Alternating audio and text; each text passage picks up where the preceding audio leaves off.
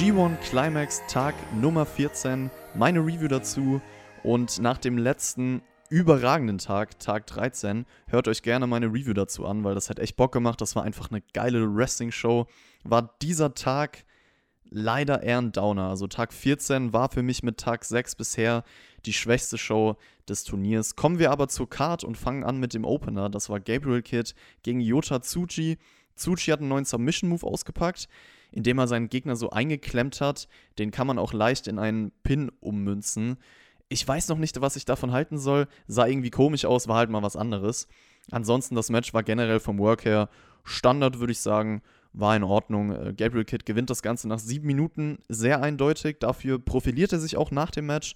C-Block-Standings, also dieser inoffizielle Block zwischen den drei Leuten, sehr, sehr eng. Also vier Siege, vier Niederlagen, alle von den drei Leuten. Tsuji hat halt ein Match mehr, deswegen zweimal Draw, aktuell auf Platz 1. Und die anderen beiden haben halt äh, jeweils noch ein Match.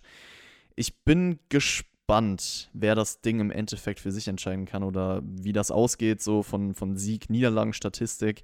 Kommen wir erstmal zum nächsten Match und das war das erste Turniermatch an diesem Tag. Wir haben ja eine B-Block-Show. Yoshihashi gegen Zack Saber Jr. Zack Saber Jr. hat eigentlich minutenlang den Arm von Yoshihashi bearbeitet. Yoshihashi antwortet mit Trademark-Moves. Viele Submissions in diesem Match eingebaut. Ging halt nicht wirklich drüber hinaus. Also die letzten Minuten waren ganz gut. Yoshihashi, der zum Beispiel nach dem PK aufsteht, niceen Kampfgeist beweist. Und Saber kann, ja, Hashis Finisher immer wieder in Submission kontern und äh, deswegen auch die Armbearbeitung am Anfang wichtig gewesen. Deswegen muss Yoshihashi am Ende aufgeben. Das war eigentlich ein cooles Finish. Dieser Move am Ende sah schmerzhaft aus und das Match war, war solide, war jetzt nicht ganz so mein Geschmack. Das ist meine Meinung zu Zack Saber Jr. gegen Yoshihashi. Kenta gegen Toru Yano ja, Jano muss direkt vor, vor Beginn des Matches natürlich sein Tape wie immer rauswerfen. Äh, Kentas äh, Koffer gegen den Stuhl von Jano oder gegen auch das Turnbuckle Pad, das war ganz am Anfang. Also die haben lange sich überhaupt gar nicht berührt. Ich glaube, die ersten zwei Minuten oder so ging es gar nicht richtig los. Dann gab es ein paar Count-Out-Teases. Spray kommt zum Einsatz. Der Referee bekommt richtig viel ab. Im Koffer von Kenta hat sich dann ganz viel Tape versteckt und mit diesem Tape bindet Kenta Jano an die Stage das führt zu einem Countout-Sieg und das Match ging mir ein bisschen zu lange. Also es ging neun Minuten, aber das war für die Art von Match unnötig. Es war nicht unterhaltsam genug. Es ging nur um diese eine Sache und da war wenig Witziges oder wenig Kreatives dabei. Deswegen war das für mich ein schwaches Comedy-Match in diesem Turnier, weil es mich einfach nicht unterhalten hat. Und ich finde auch Kenta ist für diese Art von Match nicht der passende Gegner. Nächstes Turniermatch war dann Sanada gegen Juice Robinson und das hatte eine ziemlich gute Matchstruktur. Also man hat auch schöne Kontersequenzen eingebaut, immer wieder Moves wurden in den Skull End gekontert aus allen möglichen Lagen. Das war so die kleine Match-Story. Beide haben auch häufig zu ihrem Finisher angesetzt, also auch Juice zum Pulp Friction. Und dadurch kamen immer wieder Wendungen rein. Dadurch blieb es spannend. Es war im Endeffekt klar, dass Sanada das Ganze gewinnt nach 15 Minuten via Moonsault, aber das war ja, ein gutes Wrestling-Match, würde ich sagen. Nächstes Match. Hiroshi Tanahashi gegen Hiroki Goto und die hatten natürlich schon so viele Matches in der Vergangenheit. Ich weiß gar nicht wie viele, aber ich glaube schon im Jahr 2004 hatten die mal ein Match. 2012 im New Japan Cup Finale hat Goto das einzige Match bis dato gegen Tanahashi gewonnen. Ich glaube, sonst hat Tanahashi alles für sich entschieden bis jetzt. Denn dieses Match hat Goto tatsächlich gewonnen. Wir wissen alle, dass G in G1 steht für Goto. Das Match ging kürzer, als ich dachte, also knapp über 13 Minuten. Körperteilbearbeitung die ersten Minuten. Dieses Mal nicht der Arm von Goto, sondern sein linkes Bein. Ushigoroshi bringt ihn zurück ins Spiel. Langes Strike-Battle. Mir ist dann irgendwann Tanahashis Lockenpracht aufgefallen. Ich weiß gar nicht, ob er die Haare jetzt schon öfter so gehabt hatte in diesen Matches, aber das ist mir hier besonders aufgefallen. Ja, die Locken, sah cool aus kannst du tragen, mein Junge. Und äh, es gab dann irgendwann den Ushi Goroshi vom Top Rope. Das war ein cooler Move, definitiv. Und Goto gewinnt das Ganze mit dem GTR. Ich hätte gerne noch ein paar Minuten mehr gesehen, also ein paar dramatischere letzte Minuten, auf die man aufbauen hätte können. Aber das war auch, wie das Match davor, ein gutes Wrestling-Match insgesamt.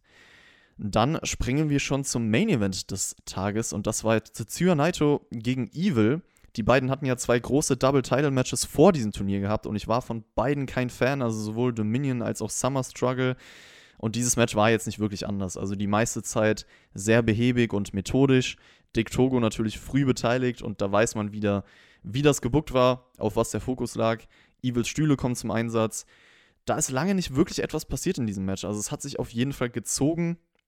Es hätte nicht so lang gehen müssen. Ich glaube, das ging 24 Minuten. Am Ende dann halt typisch Evil, Ablenkung, Low Blow.